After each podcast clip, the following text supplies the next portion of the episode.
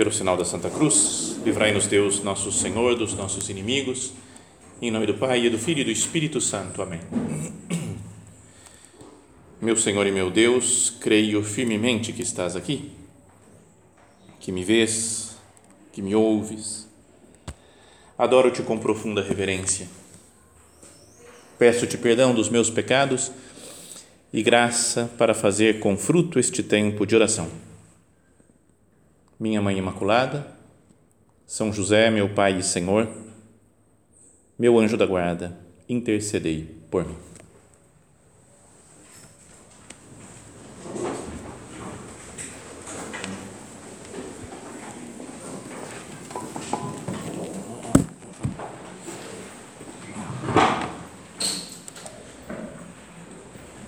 Nós estamos vivendo nesses dias o tempo mais importante né, de todo o ano litúrgico, que é a celebração da Páscoa de nosso Senhor Jesus Cristo, né, a sua ressurreição dentre os mortos. É um acontecimento que sem o qual a nossa fé seria sem sentido. Né? Lembra aquilo que fala São Paulo? Né? Se Cristo não, não ressuscitou, vã é a nossa pregação, né? não tem, não tem por que ficar aqui pregando, falando, se eu estou falando de uma pessoa que morreu lá no passado, né? me lembro dela, do que ela fez, do que aconteceu, mesmo que tenha feito milagres e tudo, mas seria uma pessoa boa do passado. Vã é a nossa pregação, vã é a vossa fé, mas por que ter fé né? numa pessoa do passado, né? que fez coisas boas? Poderia escolher outras pessoas do passado que também fizeram outras coisas boas mas Cristo é o único, porque ele ressuscitou para nunca mais morrer, então permanece vivo até hoje. Então é o próprio Deus feito homem que morreu, deu sua vida por nós e agora permanece vivo para sempre. Então esse acontecimento, né, que nós celebramos no dia de Páscoa é tão grandioso que ele continua sendo celebrado na igreja ao longo desses dias. Né? Nós vivemos a oitava da Páscoa que são oito dias ainda depois da Páscoa, até amanhã, em que vivemos praticamente como se fosse uma Páscoa, né? como se fosse ainda o domingo da ressurreição do Senhor. Então, por isso, se estamos, se estamos num recolhimento, um momento de oração, né, de conversa mais próxima com Deus, vamos procurar meditar no sentido da Sua ressurreição e como pode influenciar na nossa vida a ressurreição de Cristo. Pedimos ao Senhor agora, já Jesus, eu creio que você está vivo aqui, porque você ressuscitou e permanece vivo para sempre. Então eu quero pedir para mim, para todas essas pessoas que estão aqui, que nós entendamos um pouco melhor o sentido da sua ressurreição, que você nos dê luzes para meditar, para compreender e depois nos dê força para que a nossa vida seja de acordo com a sua vida, de acordo com a sua ressurreição. E para isso tem muitas maneiras né, de se meditar na, na ressurreição do Senhor. E eu queria falar, fazer como que um resumo nessa meditação, nas duas meditações, da cerimônia da vigília pascal, que muitos tiveram presentes, algumas aqui tiveram até na missa onde eu, que eu celebrei, então eu vou fazer uma, uma meditação meio igual a homilia, vocês me perdoem, mas vai ser um pouco mais longo, a homilia era 10 minutos, 15, aqui são duas meditações de meia hora, então vai dar para aprofundar um pouco mais. Mas a ideia é que na a, a cerimônia mais importante, mais bonita, né, de, de toda a liturgia da igreja, assim dizem muitos, pelo menos, que acham a mais bonita, é essa cerimônia né, da vigília pascal, que celebra, faz, né, torna a ressurreição do Senhor.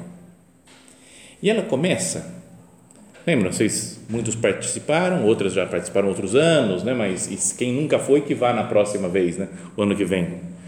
Mas começa com a igreja toda escura, que simboliza né? aquela escuridão, a morte, o pecado, simboliza a vida sem Deus, que a gente vai caminhando no escuro, sem sentido né? para a nossa vida, para a nossa existência, vamos caminhando sem, sem encontrar o rumo e então lá no começo, lá na, na entrada da igreja, às vezes do lado de fora da igreja, se coloca o chamado fogo novo, que acende um fogo, né, uma fogueira, e o padre abençoa aquele fogo.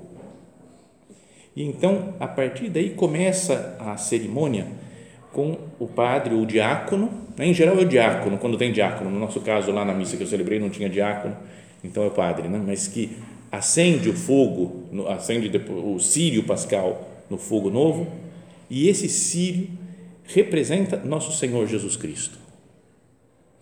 Não sei em que, onde vocês foram, em que igreja vocês foram. Às vezes dá para acompanhar bem, porque tem pouca gente, você assiste ao vivo lá o que está acontecendo. Outros lugares transmitem, né, fica filmando, alguém transmite num telão na igreja, dá para ir acompanhando. Outros a gente vê que está acontecendo algum negócio lá no fundo e não faz a menor ideia né, do que, que é aquela cerimônia. Quando vê, já está o Sírio Pascal dentro da igreja e não entendeu nada do que aconteceu. Então, por isso, queria explicar as cerimônias, essa parte da liturgia. O Sírio Pascal, ele representa Cristo e fica exposto nas igrejas durante todo o tempo pascal. E ele tem desenhado nele uma cruz, acima da cruz tem um alfa e embaixo um ômega, né, as letras do alfabeto grego, e nas, nos quadrantes que formam a cruz tem os algarismos algarismos do ano que estamos vivendo, né? então 2023, 2023. E então, é, o padre ou o diácono pega um, um estilete e vai riscando aquela cruz e aqueles algarismos, o alfa e o ômega, e vai dizendo assim, ó, Cristo ontem e hoje, e faz um, vai traçando a linha vertical da cruz. Princípio e fim, e risca a linha horizontal da cruz. Alfa, risca o alfa.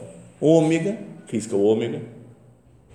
A ele o tempo, né, vai passando de cada um dos, em cada um dos algarismos, vai falando uma frase, né, que é a ele o tempo e a eternidade, a glória e o poder pelo século sem fim. Amém.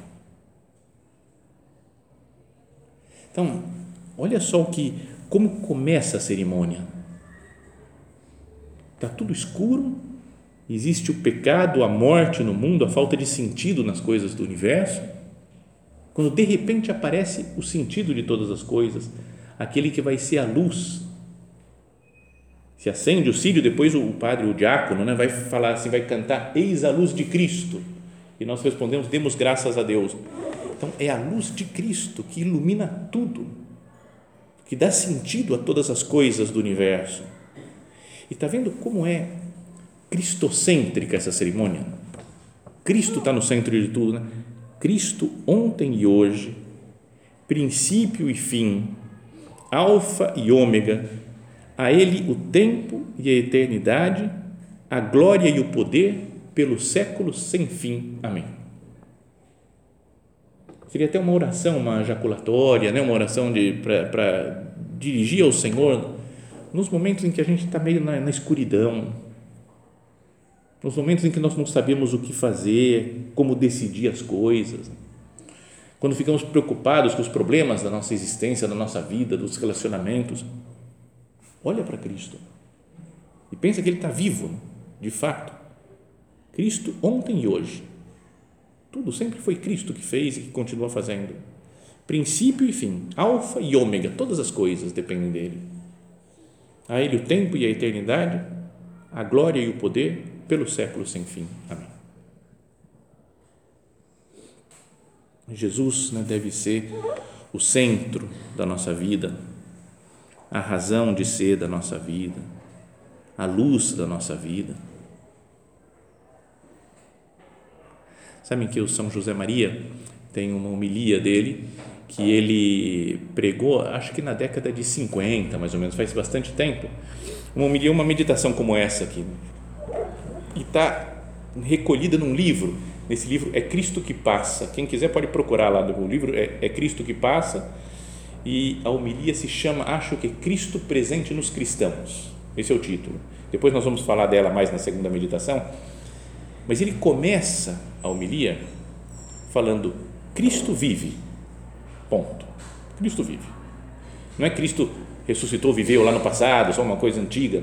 Cristo vive hoje. Esta é a grande verdade que enche de conteúdo a nossa fé. Essa é a grande verdade. Se Cristo está vivo, Ele é a luz do mundo. Ele é a razão de ser da nossa existência. Ele é o centro da nossa existência. Então, ao ouvir essas palavras aqui na Cristo ontem e hoje, princípio e fim, alfa e ômega, a Ele o tempo e a eternidade, a glória e o poder pelo século sem fim, amém. Nós podíamos nos examinar, né, falar, Ele tem sido isso para mim mesmo? Jesus é o centro da minha vida, né? é, é, é o foco da minha existência, eu, ou eu estou um pouco desfocado? Estou procurando outras coisas, né? em vez de olhar para Cristo, estou olhando para mim mesmo, para os meus problemas, olhando para outras pessoas que eu acho que vão me salvar, que vai ser a solução do, né, dos meus problemas, olhando para as coisas materiais. Quando eu tiver essas coisas materiais, então aí tudo vai estar resolvido, acertado quando eu atingir esse objetivo ou aquele outro, o que, que é o centro da minha vida, né? o foco para onde eu olho? Logo depois dessa, dessa oração que o padre faz no Sírio Pascal, riscando lá né, as, as, a cruz, né, as, os, os algarismos, então ele coloca cinco cravos, né, cinco preguinhos assim, ó, bonitinhos, que coloca um no alto da cruz, outro no meio da cruz, outro embaixo, um do lado direito e depois do outro lado esquerdo da cruz. É, na verdade, os cerimoniários, né, os coroinhas que estão lá ajudando, já fizeram o furinho tudo antes, né, para facilitar a vida, porque você pegar um prego e furar uma vela no meio da cerimônia pode dar errado, né?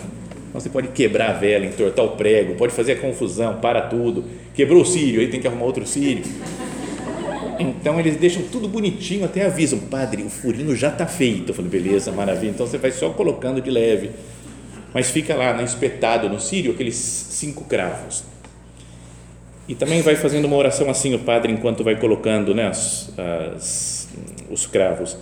Por suas santas chagas, suas chagas gloriosas, o Cristo Senhor nos proteja e nos guarde. Amém. Tá vendo? Então é nós nos apoiando né, na, na paixão, na morte de nosso Senhor e depois na sua ressurreição. Por suas chagas, né, porque ele morreu por nós, porque ele deu a vida por nós, entregou todo o seu sangue e depois ressuscitou, é luz agora, é sentido da nossa vida então, é, é daí que eu tiro toda a minha força para a santidade, do fato de existir Cristo. Então, que nós vejamos né, a nossa salvação e a nossa santidade não como obra nossa, né, dos nossos esforços, mas uma obra de Cristo, né, que Cristo é que deu a vida por nós. Se ele não tivesse morrido e ressuscitado, pessoal, ó, pode lutar o que vocês quiserem, não vão ser santos. Pode fazer o que for, penitências, orações. Se Jesus não nos salvou, não deu a possibilidade de se abrir o céu para nós, não tem nada que nós possamos fazer. Muitas vezes acontece isso, né? às vezes na igreja, em alguns influencers católicos até que tem na internet, e fala, vamos lá, pessoal, vamos lutar, vamos fazer. E, e é bom, é importante que a gente lute, que procure ser santo, mas às vezes a gente pode perder o foco de Cristo de novo e achar que o que vai me santificar é a minha força, a minha capacidade. E vejo outras pessoas que parece que conseguem tudo, né? Na internet você fica até meio assustado, você fala, nossa, a pessoa tem 32 filhos e vai à missa duas vezes por dia, não é? E consegue fazer, faz o que quer. Ela, nossa, é muito santa essa mulher, esse homem, eles fazem tudo e não tem problema, né? Tá tudo sem problema nenhum, cara. Só alegria o tempo todo. Falei, é isso que eu queria, mas eu não consigo. Fala, cara, uma coisa é a internet, o que mostram, não mostra as dificuldades, os perrengues que todo mundo passa, mas a outra é que se eu continuo me apoiando nas minhas forças, na minha capacidade, eu não vou chegar nunca a lugar nenhum. A ideia é que cada um seja santo mesmo. O nível de santidade que Deus nos pede é alto, né? não é? Não quero uma santidade meia boca. Quero ser santo. Devo lutar, me empenhar, mas se Cristo não tivesse morrido e ressuscitado, pode esquecer. Então isso dá paz né, para a nossa, a nossa luta espiritual. Falou, Senhor, você já venceu a, a cruz, a morte, o demônio, o pecado. Você já é luz para a minha vida. É só eu entrar nessa luz. Isso deveria me dar paz, me dar serenidade. Tanto que depois o sírio, quando está aceso, o padre ou o diácono levanta e fala: Eis a luz de Cristo, e vai passando. Daí, a partir do sírio, as pessoas vão acendendo as suas velas e vai espalhando aquilo. Né? É como Cristo ressuscitado e a graça da ressurreição vai chegando a todas as pessoas. Chega a cada um de nós a luz de Cristo. Chega a nós. Não é a minha luz, é a minha que eu consigo até avisei na missa lá que não vale acender com o próprio isqueiro. Ah, não, vamos mais rápido. Aqui pega um isqueiro, já acendo. Não, não, não, não, não, não vale, não vale. A luz tem que vir do Sírio Pascal. Tem que vir de Cristo, porque a luz não é nossa, mas é dele, de Deus, nosso Senhor. Então, esse é o primeiro, primeiro momento assim da, da cerimônia da vigília pascal acender o sírio com todas essas orações e transmitir a luz da ressurreição às outras pessoas. E na terceira vez que o padre chega lá na frente e fala: Eis a luz de Cristo, se acendem todas as luzes da igreja para mostrar que Cristo venceu a morte, o pecado, está tudo iluminado com Cristo e com a luz de todos, todos os cristãos com a sua vela acesa, iluminando e, e, e é, simbolizando a própria luz assim que Deus transmitiu, a, a igreja fica toda iluminada.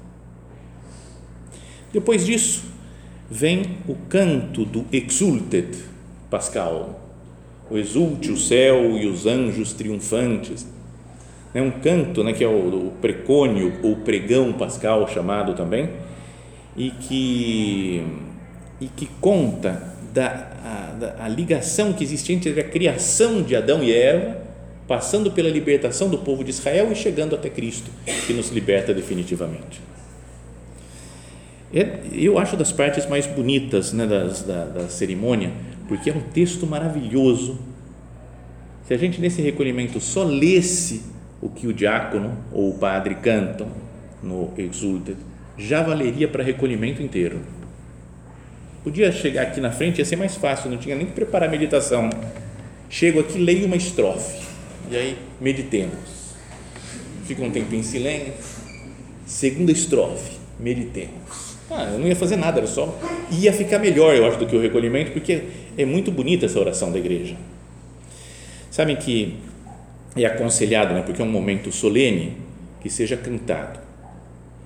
Há alguns anos, né, vários anos, um padre, eu fui concelebrar essa missa com um padre, e ele falou: Você não quer cantar o Exulte? E eu falei, cara, eu nunca cantei, eu não sei, nem sei a melodia, estou perdido, não sei como é que se faz isso. Ele falou, não, eu te passo a, a música, aí você aprende.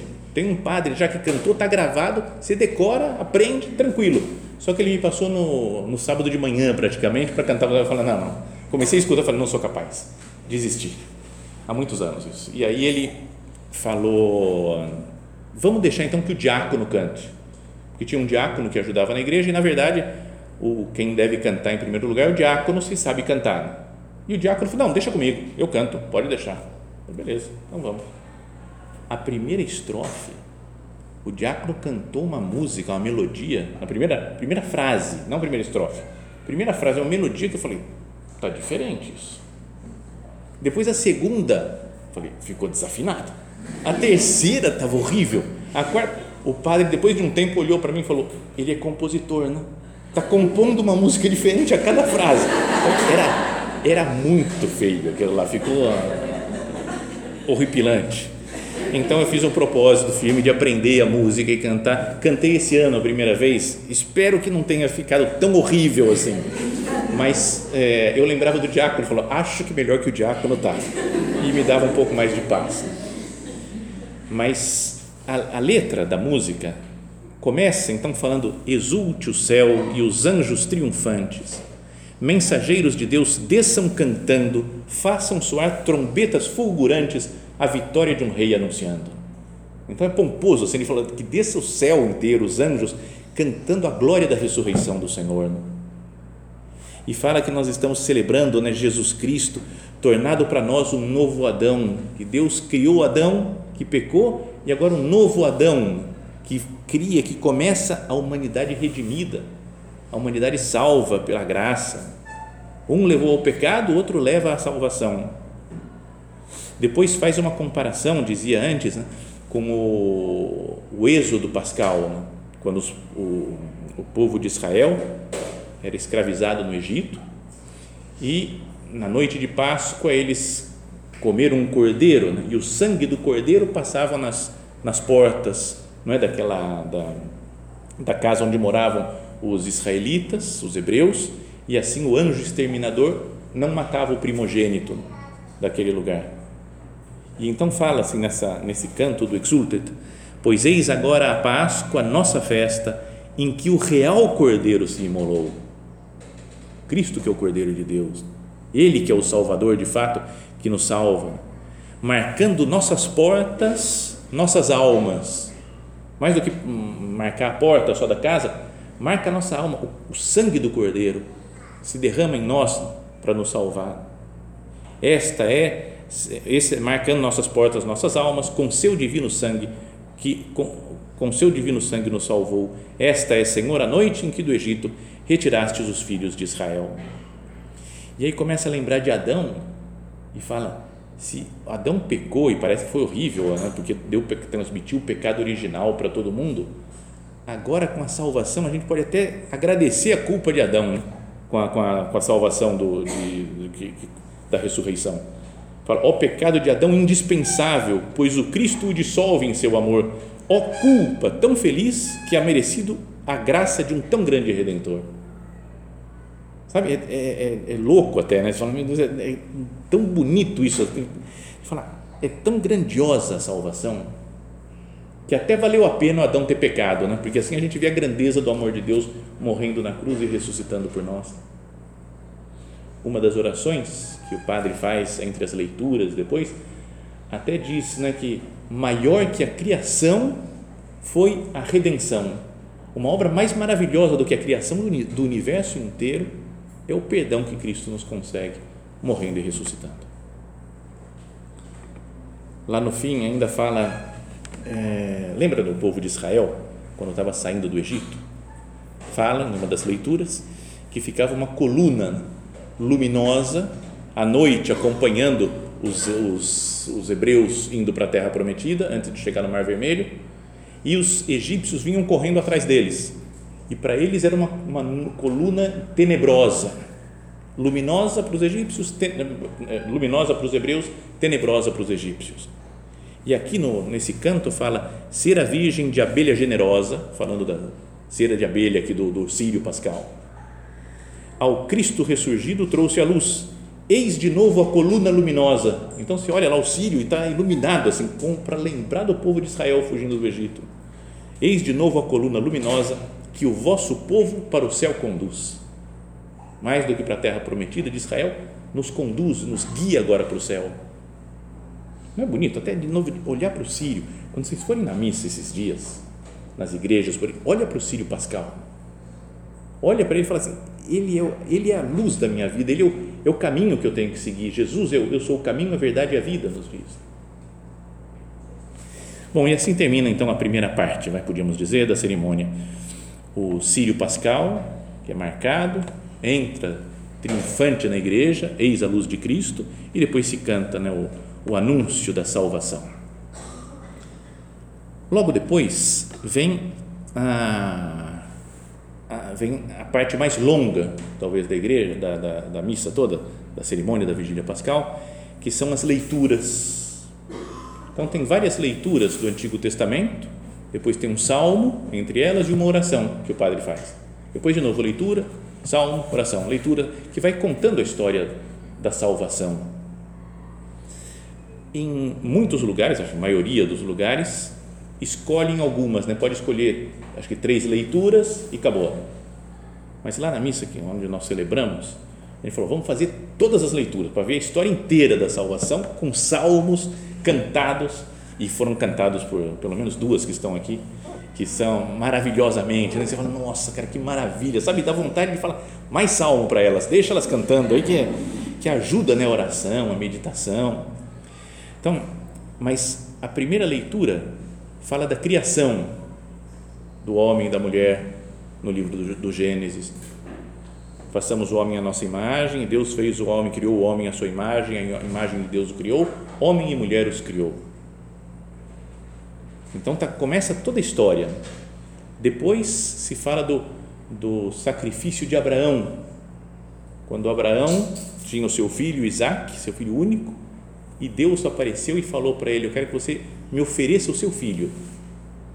Então ele tem aquele sofrimento de ter que matar o filho como cordeiro. Né? E no momento final aparece um anjo e fala que Deus já viu a sua obediência, o seu amor e não precisa matar o cordeiro. Como uma imagem de Cristo, Cordeiro de Deus, que esse de fato morre mesmo. Deus Pai oferece o seu Filho para nós, para nos perdoar os pecados. Segunda leitura. A terceira leitura que é a passagem do Mar Vermelho, isso daí do livro do Êxodo, que nós já meditamos. Depois vem um salmo, uma, uma, uma oração. Depois um trecho do profeta Isaías, que fala da nova Jerusalém, de como vai ser o céu, fala da maravilha que nós estamos caminhando todos para o céu, né, com a salvação que Cristo nos traz. Depois outro livro da, da, do profeta Isaías, que fala da salvação oferecida gratuitamente para todo mundo. Lembra aquele negócio, vim de todos, vim comer beber sem pagar, tá tudo, é tudo de graça, vem, pode vir aí. É como a salvação de Cristo é para todo mundo, quem quiser pode vir entrar dentro do, do mundo de Cristo, né, da vida junto com o nosso Senhor. Depois vem a leitura do profeta Baruch, que é menos conhecido, né, o profeta Baruch, que era um secretário do profeta Jeremias lá no Antigo Testamento e tem um livro, que é do livro do profeta Baruch, e fala, o que eu acho legal disso daqui é que fala para as, fala para as estrelas, né? Fala, onde estão as estrelas? E as estrelas falam, nós estamos aqui para cantar a glória de Deus, né? Como se a, a criação inteira cantando a maravilha da, da criação, da redenção. E a última leitura do Antigo Testamento é do profeta Ezequiel, que fala de um novo coração e um espírito novo que Deus vai nos dar. Tá vendo? Então, tudo isso todas essas leituras lá do Antigo Testamento vão como que preparando cada um de nós, vão, vai fazendo que nós meditemos, que consideremos de novo tudo que Deus fez por nós. Nos criou, nos redimiu, nos libertou, nos, faz, Deus faz tudo. Nos promete o céu, a nova Jerusalém, transforma o nosso coração, o nosso espírito. Depois disso se canta o Glória, né, volta a cantar o Glória solenemente, né, depois de todo o tempo da, é, da quaresma, sem, sem glória. Depois se lê a Epístola aos Romanos, que vamos comentar na próxima meditação, da carta de São Paulo né, aos Romanos. E depois um Aleluia, está cantado também. Esse Aleluia é como que o grito preso na garganta né, durante toda a quaresma, sem Aleluia. E aí, Aleluia, porque Cristo ressuscitou. E se lê o Evangelho, que é o ápice da salvação. Mostra Cristo vencendo a morte, aparecendo às santas mulheres, dizendo para que elas vão para todo mundo anunciar né, o Evangelho. Bom, acho que ficou muito longo, né? Só a explicação da cerimônia já dá para ir pensando em muitas coisas. Mas vamos tirar na próxima meditação, tiramos coisas mais concretas para a nossa vida. O que, que isso daqui influencia na minha vida de hoje? Como é que me transforma? O que, que eu devo ser? Como eu devo me comportar ao ver a ressurreição de nosso Senhor? Nós vamos pedir a Nossa Senhora, que viveu e entendeu maravilhosamente todo esse plano de Deus de criação e redenção, salvação, que ela nos ajude agora nesse recolhimento a meditar e agradecer mais a fundo a salvação que Cristo nos trouxe, morrendo e ressuscitando.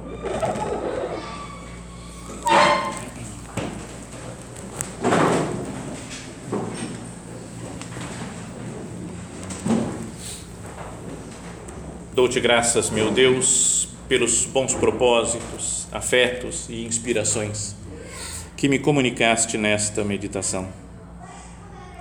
Peço-te ajuda para os pôr em prática. Minha Mãe Imaculada, São José, meu Pai e Senhor, meu anjo da guarda, intercedei por mim.